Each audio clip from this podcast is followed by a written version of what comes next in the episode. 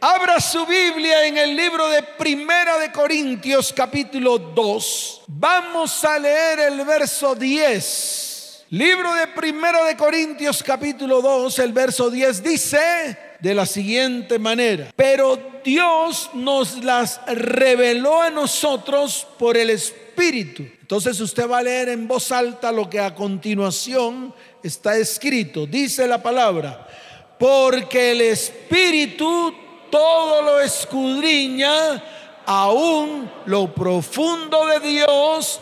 Amén y amén. ¿Cuántos dicen amén? Lo puede volver a leer, pero escuche, quiero que lo lea con pleno conocimiento de lo que está leyendo, para que usted sepa, entienda que nada de lo que usted tiene escondido en su corazón se quedará en lo oculto por siempre. Y que usted tiene que tomar la decisión, tiene que tomar la que, dígalo fuerte, que tiene que tomar la decisión de sacarlo a la luz. Yo prefiero que lo saque a la luz delante de Dios. Yo prefiero que el Espíritu de Dios hoy ministre a su vida hasta tal punto de que usted pueda sacar a la luz todo lo que tiene guardado, no solamente en su vida, sino también en su casa, también en su familia y también en sus ascendientes, en sus qué. Dígalo fuerte, en sus qué. ¿Está listo entonces? ¿Está listo? Dice la palabra del Señor. Porque el Espíritu todo, ¿cómo? Lo escudriña. Nuevamente, vamos a ver, vamos a ver cómo es que estamos. Porque el Espíritu lo escudriña hasta aún lo más profundo de Dios. Qué tremendo esto. Cuando yo leí esta palabra, el Señor inmediatamente ministró a mi corazón. Y en algún momento tuve que coger un papel. ¿Qué tuve que hacer? Claro, cogí un papel y cogí un esfero. Y empecé a escribir muchas cosas que estaban ocultas en medio de mi vida. Y tuve que escribir y escribir y escribir y escribir. Esa madrugada duré casi 40 minutos escribiendo todo lo que tenía oculto en mi corazón y que no quería que nadie lo supiera. Porque era tan profundo dentro de mí, porque si lo mostraba, entonces me veía o me iban a ver como un monstruo. ¿Cómo me iban a ver? Y si se lo presentaba a Dios, de pronto pensaba yo que Dios me iba a ver como un hombre malo, perverso, lleno de pecado y lleno de iniquidad. Pero déjeme decirle algo, no fue así. Fue allí cuando sentí aún más el abrazo de Dios que me decía, todo lo que me acabaste de confesar, ya yo lo eché en lo más profundo de la mar. ¿Cuántos dicen amén? ¿Cuántos dicen amén? Por eso yo les quiero dar un consejo, no como pastor, sino como amigo, a todos los que están aquí. No ocultes tus historias, no las ocultes. Porque yo sé que muchos de los que están aquí tienen muchas historias que contar. El problema es que esas historias están muy guardadas dentro de nuestros corazones y es necesario que las confesemos. ¿Y a quién se las vamos a confesar? A aquel que nos da confianza. ¿Aquel que nos da qué? No es el de al lado ni el del frente. No, se las vamos a confesar directamente al Señor. ¿Cuántos dicen amén? ¿Cuántos lo quieren hacer? Levante la mano. Baje la mano. ¿Cuántos no lo quieren hacer? ¿Cuántos lo quieren hacer? Levante la mano. Entonces dele fuerte ese aplauso al Señor. ¿Sabe por qué? Porque les ha dado de nuevo, de nuevo en este día y este día será un día de libertad, de sanidad, de milagros y de prodigios. ¿Cuántos dicen amén? ¿Cuántos dicen amén? Dele fuerte ese aplauso al Señor. Por eso tus secretos muy guardados, confiésalos a aquel que te da la confianza, nuestro Señor. Hoy es el día de romper con los secretos del pasado, con el cual muchas veces creemos que si los sacamos a la luz, entonces nos van a ver como monstruo viviente. Hoy es el día en el cual vamos a romper esa imagen distorsionada de nosotros mismos. La imagen que el enemigo siempre ha querido mostrarte. El enemigo te ha engañado con esa imagen falsa que tú crees tener. Porque la imagen tuya hoy es la imagen de Cristo aquí en la tierra. ¿Cuántos dicen amén? ¿Cuántos dicen amén? Entonces vamos a sacarlas a la luz, vamos a declararlas delante del Señor, vamos a permitir que nuestros caminos hoy se enderecen y sean caminos limpios y comencemos a caminar por caminos limpios. ¿Cuántos dicen amén?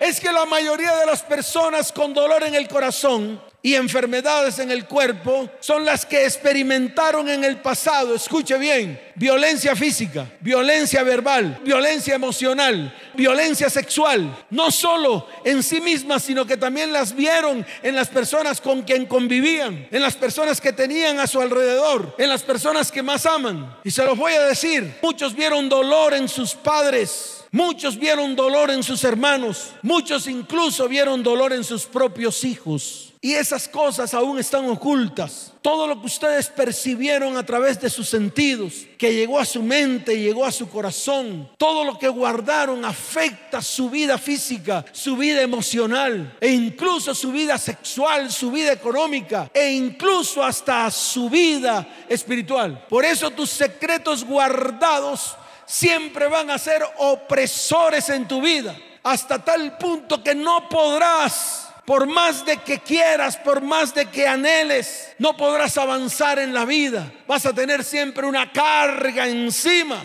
y no puedes andar todo el tiempo aparentando a alguien que no eres. Por eso hoy, cuando, dígalo fuerte, cuando, hoy hay que revisar tus secretos. Hoy hay que sacarlos a la luz Dios se encargará de perdonarlos. Dios se encargará de sanarlos. No cometas el error que tal vez cometieron tus ascendientes. No cometas el error. ¿Cuántas cosas no ocultó mi mamá? ¿Cuántas cosas no ocultó ella en su corazón de cosas que le sucedieron?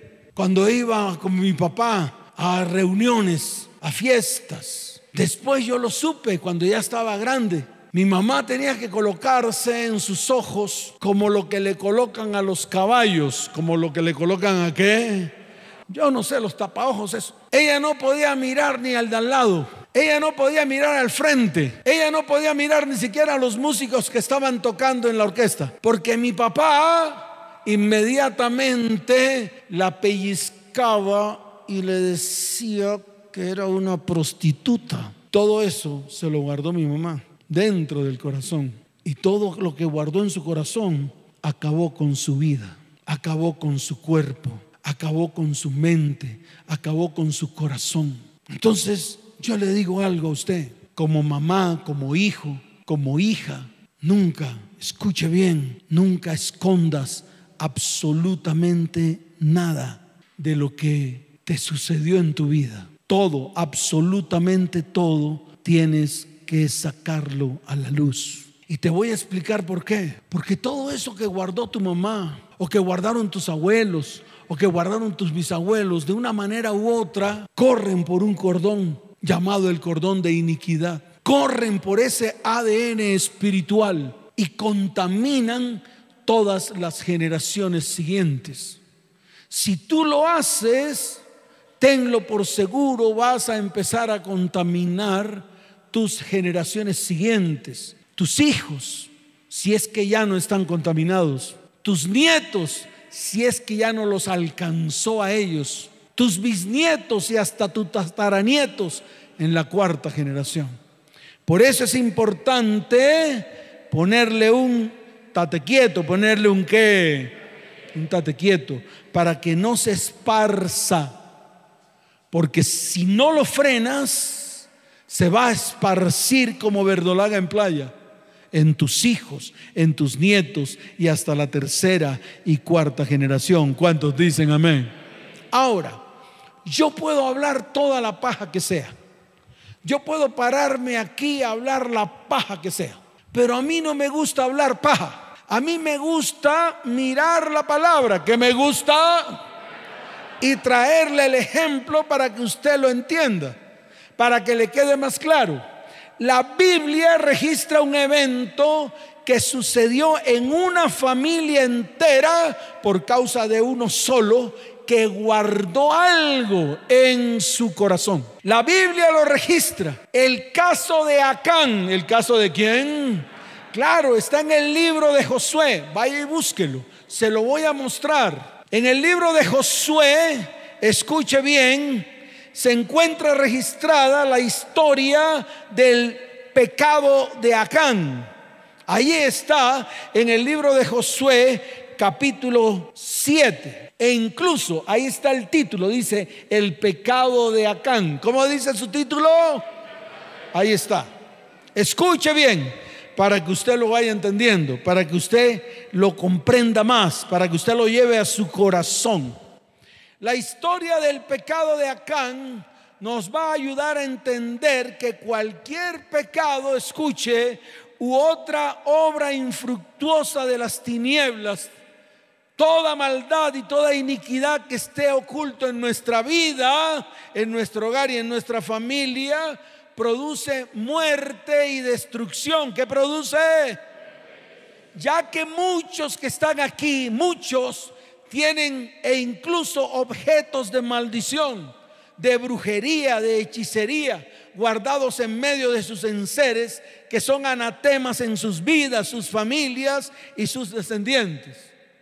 Y no solamente hablo de objetos, también hablo de secretos guardados de sus ascendientes que están ligados a la oscuridad, a la maldad y a la iniquidad y aún no han sido confesados delante de Dios. Y vemos con sorpresa las generaciones siguientes contaminadas.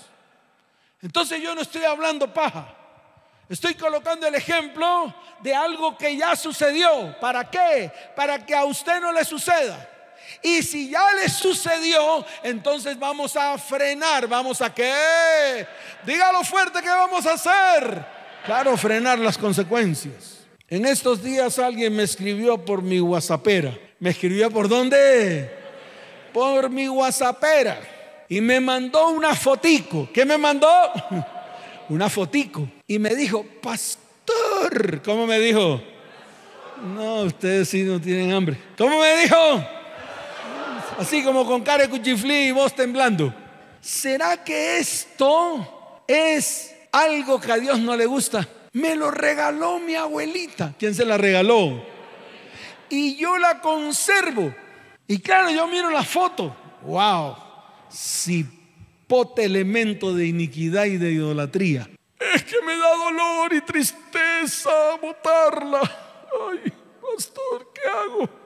Y no te da dolor que tu vida, tu familia y tu descendencia se destruyan por causa de un objeto de idolatría. Eso no le da dolor. A usted no le da dolor que sus hijos sucumban por causa de su maldad y su iniquidad. Eso no le da dolor a usted. Le da dolor votar un elemento que al final es un elemento que vale cinco pesos, que no representa nada en su vida, que es una basura ante los ojos de Dios. Y no le da dolor toda la destrucción que esos elementos de iniquidad y de idolatría contaminen su familia y contaminen sus hijos, llevándolos a la destrucción. Eso es lo que a usted le tiene que dar dolor, no un elemento físico que lo único que trae es maldición, maldad, iniquidad. Se levantan argumentos contra su vida. Y yo le quiero decir algo que por mucho tiempo he dicho. El diablo no viene a hacerle cosquillas. El diablo viene a matarlo a robarlo y a destruir su vida y su descendencia. Y eso es lo que está haciendo en este tiempo Satanás con las familias de la tierra. Entonces cuando llega a su casa, si tiene algún elemento de iniquidad usado para obras infructuosas, de tinieblas. No dude, no lo lleve a su alma, no lo lleve a su a sus sentimientos. Bótelo, quémelo, desaparezcalo, porque esos elementos que están ahí van a causar estragos o ya causaron estragos. A mí me dio risa el día que mi mamá murió, porque yo vi cómo la gente llegaba a la casa a abrir el escaparate de mi mamá. ¿Abrir el qué?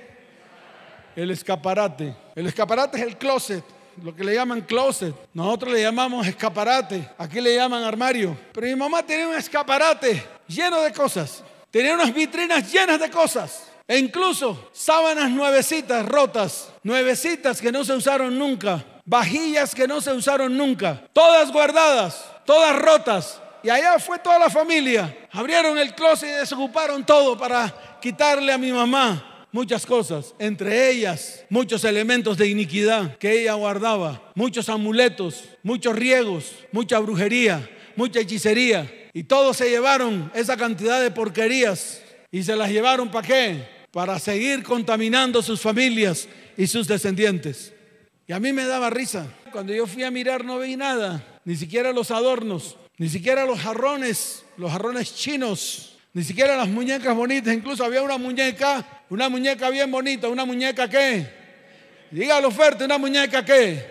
Bien bonita que yo vi cuando la sacaron de la casa. Y yo dije para mí adentro, no friegue, hasta las muñecas rotas se las llevaron. Porque esa muñeca mi mamá la cogió y la remendó toda, de tal manera que quedó intacta. Pero tú la mirabas por dentro y la veías toda fisurada, debido a los remiendos que mi mamá le hizo a esa muñeca. Y yo se lo digo hoy a usted, ya basta de seguir guardando en su vida, en su corazón, en su mente. Basta de seguir guardando secretos, porque esos secretos en algún momento cobran vida en su vida y hace que su vida, su familia y su descendencia se destruyan en el nombre de Jesús. ¿Cuántos dicen amén? Dele fuerte ese aplauso al Señor. Fuerte ese aplauso. Entonces, escuchen porque les voy a dar en estos minutos qué fue lo que pasó allí. Llegó el momento en que Dios le entrega al pueblo de Israel la tierra prometida. Pero para poder ingresar a la tierra prometida había que pasar por Jericó, una ciudad amurallada, una ciudad que, una ciudad amurallada, una ciudad grande, bonita por fuera, murallas fuertes, bonita, pero por dentro, escuche bien, una ciudad infestada de demonios, una ciudad maldita, una ciudad llena de brujerías, una ciudad llena de satanismo, una ciudad llena de ídolos, una ciudad llena de maldad. Pero Dios la entregó en manos de su pueblo Israel con una condición, una sola condición. Y quiero que me escuche. Esta condición era que no podían quedarse con nada, no podían quedarse con nada, ni siquiera tocar nada, absolutamente nada de aquella ciudad. El oro y la plata y los utensilios de metal deberían entrar en el tesoro de Dios. El resto de cosas había que quemarlo y destruirlo. Esa era la condición para poder entregar esa ciudad. Y efectivamente, ustedes saben que Dios le dio la estrategia a Josué y le dijo la manera o la forma de poder derribar esos muros. Y le dijo cómo. El ángel de Jehová se le aparece a Josué y le da la estrategia completica. Ahí está. Usted lee, por ejemplo, desde el capítulo 5, desde el verso 3 en adelante, capítulo 6 va a encontrar la estrategia. Esa fue la estrategia. Cada día tenían que rodear la ciudad, una cada día y el último día siete veces. Y a la séptima vez tocar las trompetas. Y en el momento en que los sacerdotes tocaban la trompeta, los muros iban a ser derribados. Y ellos tenían que entrar a arrasar con todo. No podían tomar absolutamente nada. No podían tomar qué? Absolutamente nada. ¿Y qué ocurrió? Escuche. Número uno, en el libro de Josué capítulo 7, verso primero, dice la palabra del Señor. Pero los hijos de Israel cometieron una prevaricación en cuanto al anatema, porque Acán, hijo de Carmi, hijo de Sabdi, hijo de Sera, de la tribu de Judá, tomó del anatema y la ira de Jehová se encendió contra los hijos de Israel. La ira de Jehová se qué? ¿Por causa de quién? De uno solo llamado Acán. ¿Por qué? Porque tomó precisamente lo que no tenía que tomar, lo que le pertenecía a Dios. Tomó algo que le pertenecía a Dios y lo convirtió en anatema. Se lo vuelvo a repetir porque esto lo tienen que entender. Fue anatema cuando lo tomó y eso le pertenecía a Dios. ¿Qué tomó? Unos lingotes de oro, unas monedas de plata y un manto babilónico. Eso fue lo que tomó, no tomó nada más. Pero eso que hizo fue en contra de lo que Dios le había dicho que hicieran. Y se encendió la ira de Dios. ¿Contra quién? Contra todo el pueblo. ¿Contra quién? No solamente contra él. Porque él podía haber dicho, yo fui el que tuve la culpa. No, fue contra él y todo el pueblo. ¿Por qué se lo digo? Número dos, porque fueron destruidos por basura y escombro. ¿Por quién fueron destruidos? O sea, Jai. Jai era el siguiente pueblo que tenían que ir a destruir. Un pueblo pequeñito que significa basura y escombro. ¿Qué significa Jai? Basura y escombro.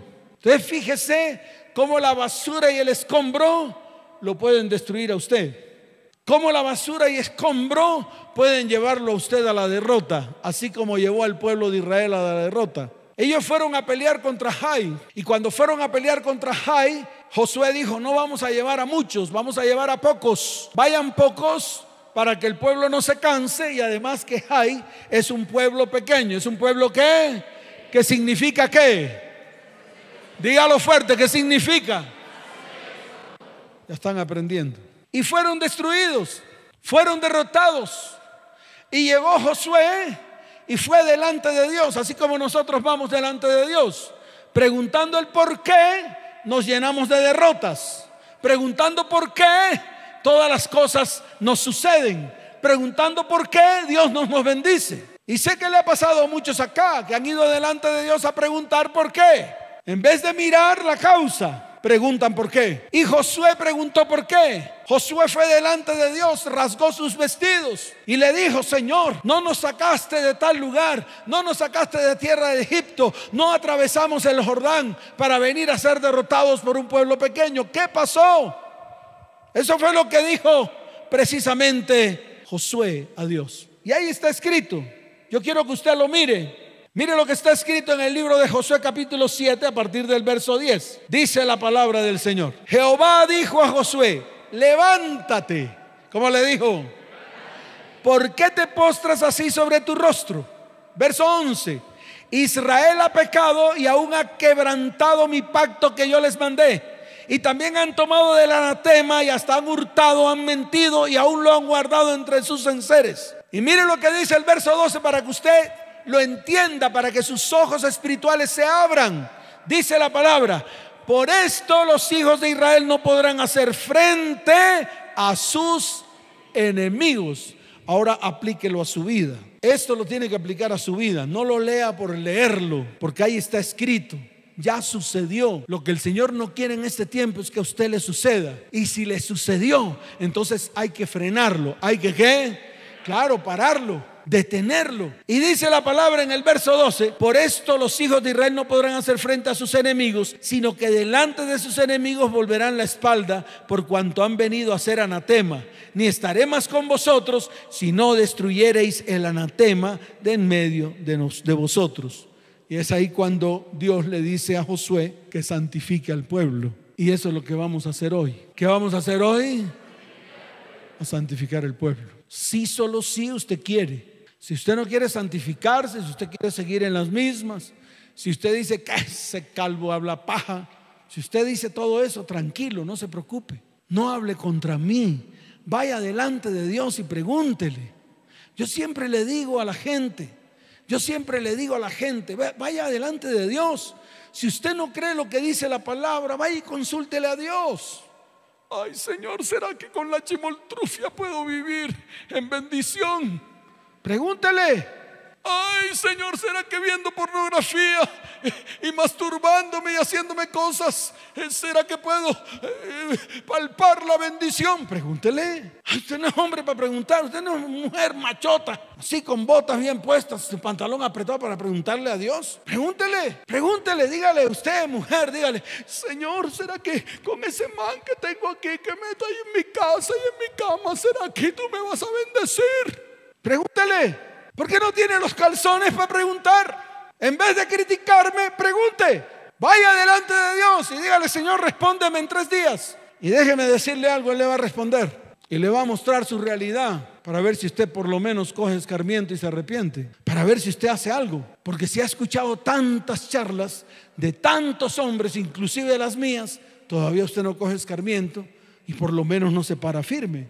Usted cree que con sus trampas, usted cree que con sus juegos de azar, usted que cree que con todo lo que usted hace, que es contrario a la palabra, Dios lo va a bendecir. Yo lo dudo. ¿Por qué lo dudo? Porque aquí está escrito otra cosa. Y si la palabra es la que me guía, es mi verdad, entonces, ¿por qué sigo haciendo cosas que son contrarias a la palabra? ¿Que son contrarias a quién?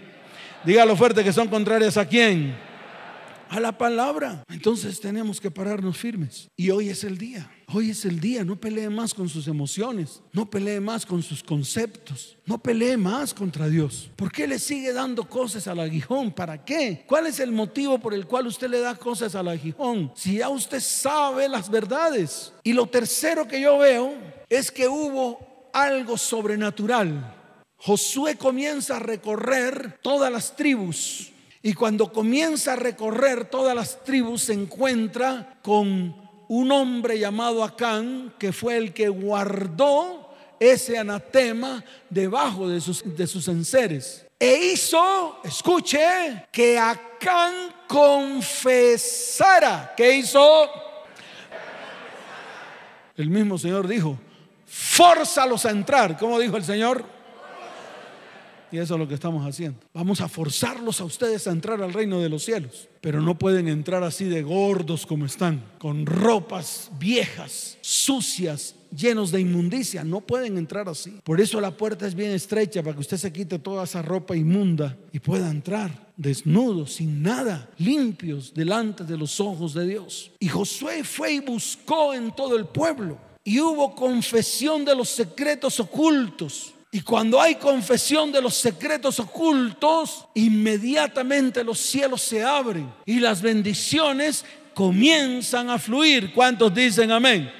Entonces mire lo que dice Josué capítulo 7, desde el verso 16 hasta el verso 18. Dice la palabra, Josué pues levantándose de mañana, ¿a qué hora se levantó?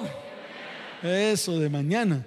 Ay, pastor, de noche. ¿Para qué? Para que se duerma. Usted quiere ir de noche para dormirse. Si de mañana se duerme, me toca pellizcarlos, me toca entrar en el espíritu y verlos y darles cocorrones. ¿Usted no siente los cocorrones cuando están durmiendo? ¿Usted no siente cuando están así que llega algo por detrás y lo sacude y usted se levanta? ¿Usted quién cree que es? Soy yo. Mire el pocotón de incrédulos que yo tengo de discípulos. Cantidad de incrédulos. Vamos a entrar a lo y todo el mundo, amén, ahí voy y no creen que yo soy el que los sacudo para que se levanten. Si estamos en el Espíritu, en el Espíritu podemos atravesar paredes, en el Espíritu podemos ir donde se nos dé la gana, en el Espíritu podemos orar. E incluso la semana pasada estuvimos delante del muro de Jerusalén y extendimos nuestras manos hacia el muro para orar y tomamos la palabra que está en Segunda de Crónicas capítulo 6 y juntos oramos. Pastor, usted está loco. Yo prefiero seguir loco y no un cuerdo que no tiene fe, un cuerdo que no cree, un cuerdo que no ora. Yo prefiero seguir siendo loco y presentarme delante de Dios para clamar por mi vida, por mi familia, por mi descendencia, por la iglesia, por la nación, por el país. ¿Cuántos dicen amén? Dele fuerte ese aplauso al Señor.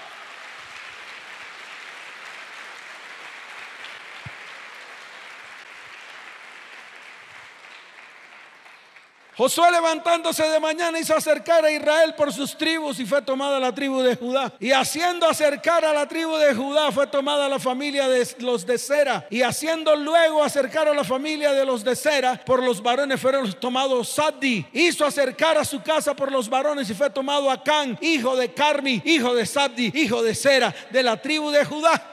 Ahí está. Escudriñó, fue miró. Y eso es lo que tiene que hacer usted. Escudriñe en el espíritu. Dígale, Señor, muéstrame. Muéstrame las iniquidades de mi familia. Muéstrame las iniquidades de mis padres. Muéstrame las iniquidades de mis abuelos. Yo quiero saber qué hicieron mis bisabuelos. Yo quiero saber qué hicieron mis tatarabuelos. Porque quiero que hoy se rompa. Que hoy que todos los secretos que ellos guardaron y que trajeron maldición e iniquidad a mi vida y a mi descendencia. Y no quiere decir que tú pagues por los pecados de ellos. No, Señor. El problema es que tú repites todo lo que ellos hicieron. Si no, mírelo en sus hijos. Cómo repiten sus historias. Y mire a sus nietos que están repitiendo las historias suyas.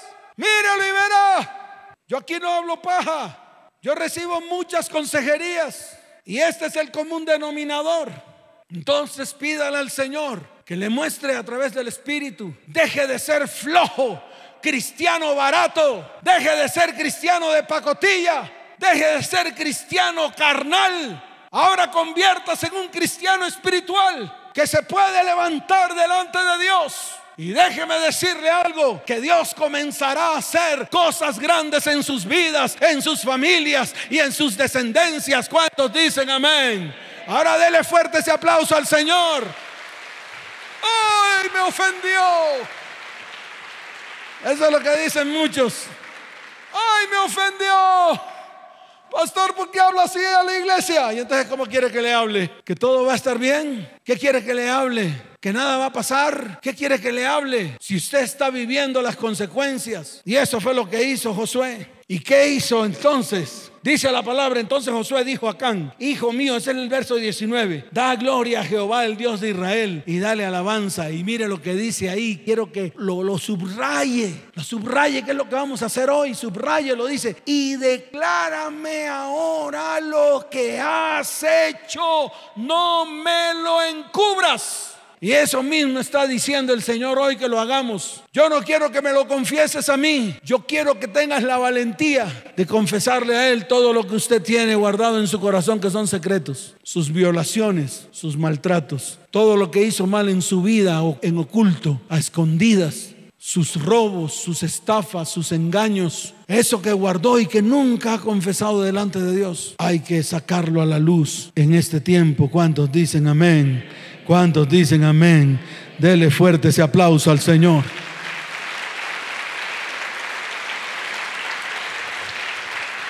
Y dice la palabra del Señor que los llevaron a un valle, el valle de Acor. ¿A cuál valle lo llevaron?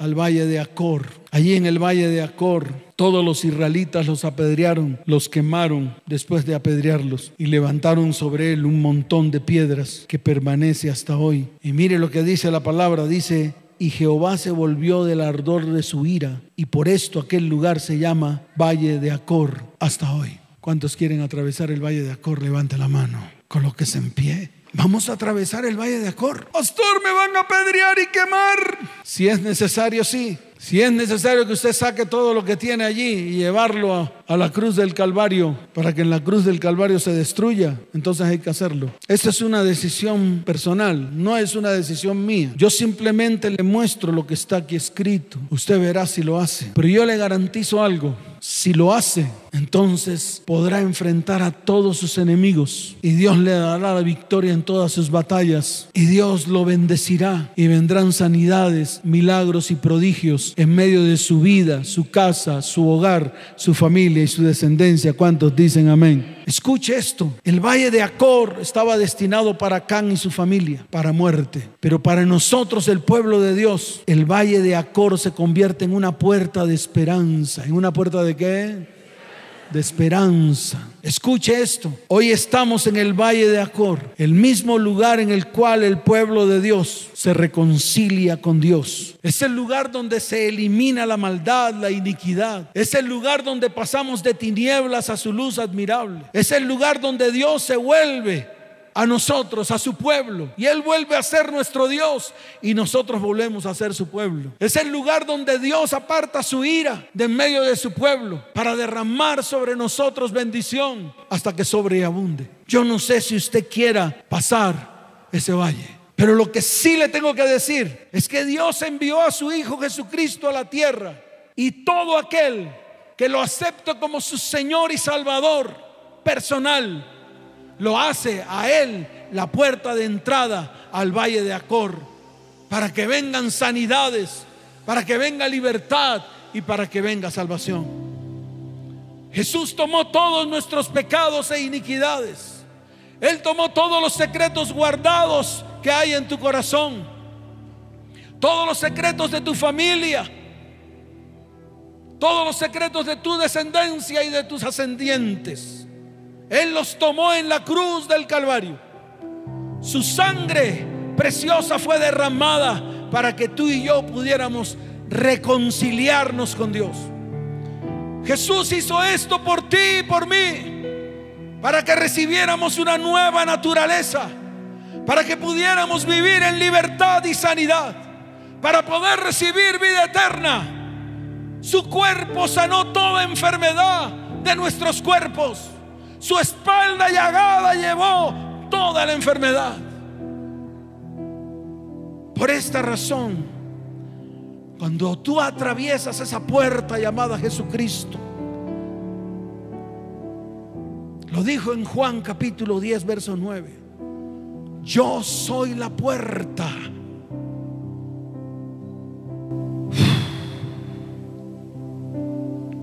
Quiero que cierres tus ojos.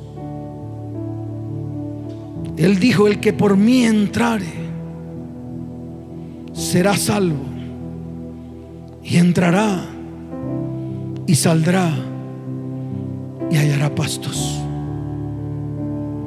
Entonces en el valle de Acor, lo viejo muere y nace todo lo nuevo. La maldad y la iniquidad y el pecado es quitado. El pasado se destruye y viene el tiempo de esperanza y bendición. Y comienzan a cumplirse todas las promesas que Dios nos ha entregado. Está escrito. Lo que estoy hablando no es paja, está escrito. Está en el libro de Oseas capítulo 2. No abra la Biblia. Yo se la voy a leer. Quiero que se presente delante de Dios. No me tiene que mirar a mí, vaya a mirar a lo alto. Mire lo que dice Oseas capítulo 2 desde el verso 14 hasta el verso 21. Pero he aquí que yo la traeré y la llevaré al desierto y hablaré a su corazón. Y le daré sus viñas desde allí y el valle de Acor por puerta de esperanza.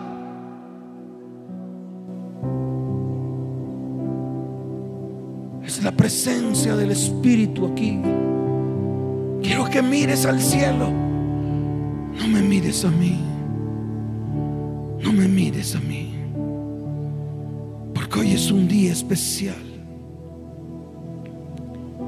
Cierra tus ojos.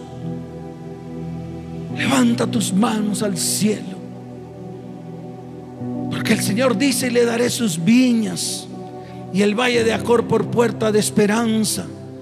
Y allí cantará como en los tiempos de su juventud y como en el día de su subida de la tierra de Egipto.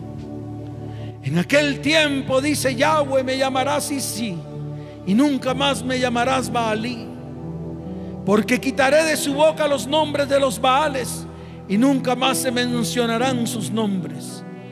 En aquel tiempo haré pacto para ti pacto con las bestias del campo, con las aves del cielo y con las serpientes de la tierra y quitaré de la tierra arco y espada y guerra y te haré dormir segura y te desposaré conmigo para siempre y te desposaré conmigo en justicia, juicio, benignidad y misericordia, dice el Señor. Y te desposaré conmigo en fidelidad conocerás a Jehová. En aquel tiempo responderé, dice Jehová. Yo responderé a los cielos y ellos responderán a la tierra. ¿Cuántos dicen amén? Levante sus manos. Cierre sus ojos. Hoy es el día. No hay más días. Hoy es el día. Levante sus manos al cielo, cierre sus ojos. Y vamos a clamar. Porque el Espíritu está aquí.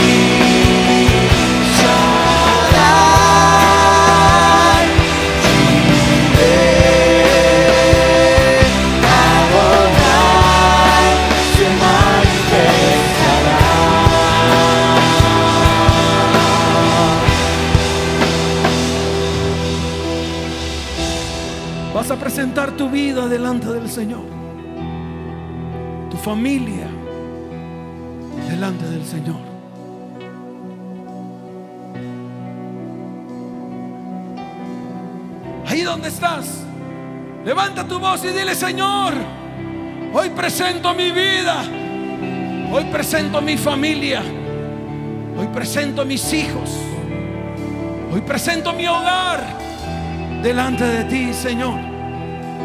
En el nombre de Jesús. Porque hoy toda situación sin resolver será resuelta. Hoy el Señor se manifiesta como Yahweh Rafa para sanar. Como Yahweh Jireh para proveer. Como el Shaddai para guardarte y esconderte bajo sus alas como Elohim para mostrar su poder en medio de tu vida, tu familia y tu descendencia. Como Adonai porque vas a gobernar tus asuntos.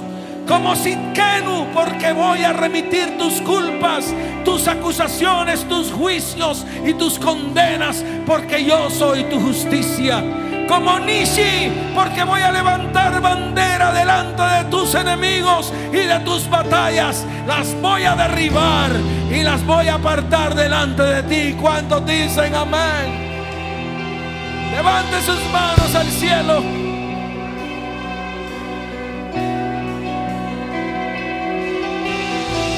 Levanta tu voz. Y vas a decir fuerte.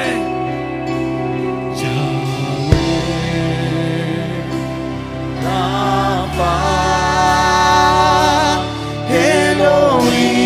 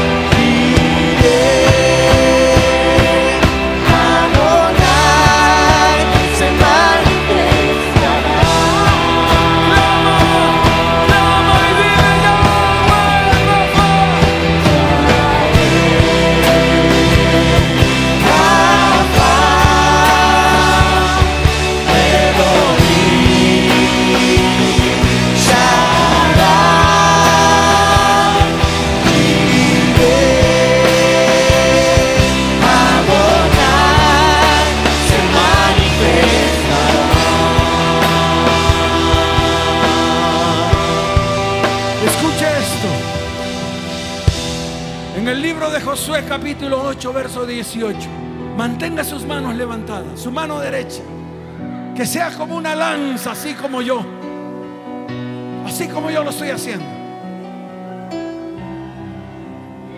Así como lo estoy haciendo. Satanás, no te vas a burlar más de tu iglesia. Porque hay juicio hoy contra ti.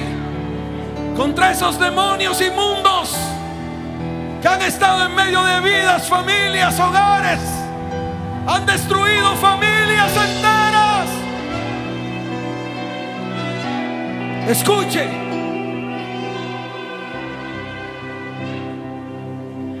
En el libro de Josué capítulo 8, verso 18, aquí está la sentencia. Entonces Jehová dijo a Josué, extiende la lanza que tienes en tu mano hacia Jai, porque yo la entregaré en tu mano. No sé cuál es tu Jai, pero yo voy a extender la lanza hacia Jai. Hacia Jai. Pura basura y escombro pura basura y escombro. Puros altivos y orgullosos que hoy Dios destruye en el nombre de Jesús. Confiesa todos tus secretos, porque la lanza es contra ellos y vendrá destrucción. Vendrá destrucción. Vendrá destrucción los enemigos serán destruidos en el nombre de Jesús. Hoy toda enfermedad, hoy todo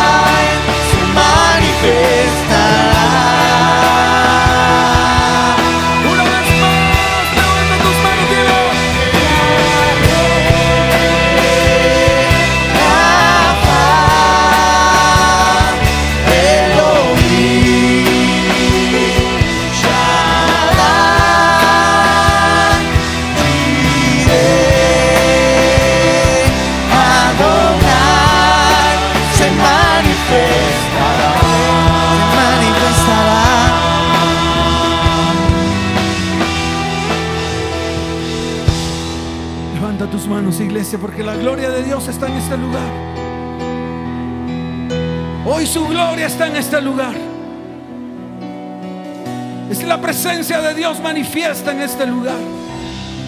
Y se manifestará en tu vida, tu familia y tu descendencia. Escuchen. Personas humilladas delante del Señor han provocado que Dios se manifieste. Por lo tanto, huesos y articulaciones reciben la orden de enderezarse. Hoy se calcifican todos los huesos en el nombre de Jesús. Cánceres, tumores de pulmón, de mama, de colon, de recto, de estómago, de próstata, de hígado, de cuello uterino, de linfoma, de páncreas, de riñones. Hoy se deshacen en el nombre de Jesús. Diabetes, hoy se deshace todo el azúcar en la sangre y la hormona llamada insulina comienza a segregar en su cuerpo y la glucosa comienza a ingresar a sus células. Problemas en el sistema digestivo, ahora mismo desde la boca hasta el ano, sanidad total y el bálsamo de Dios en medio de su pueblo. Levanten sus manos que aquí está el bálsamo de Dios. Aquí está el bálsamo de Dios. Mueva sus manos porque hay libertad. Hay sanidad en su pueblo. Hoy el Espíritu Santo ha descendido para traer sanidad. Levante su voz y dígalo.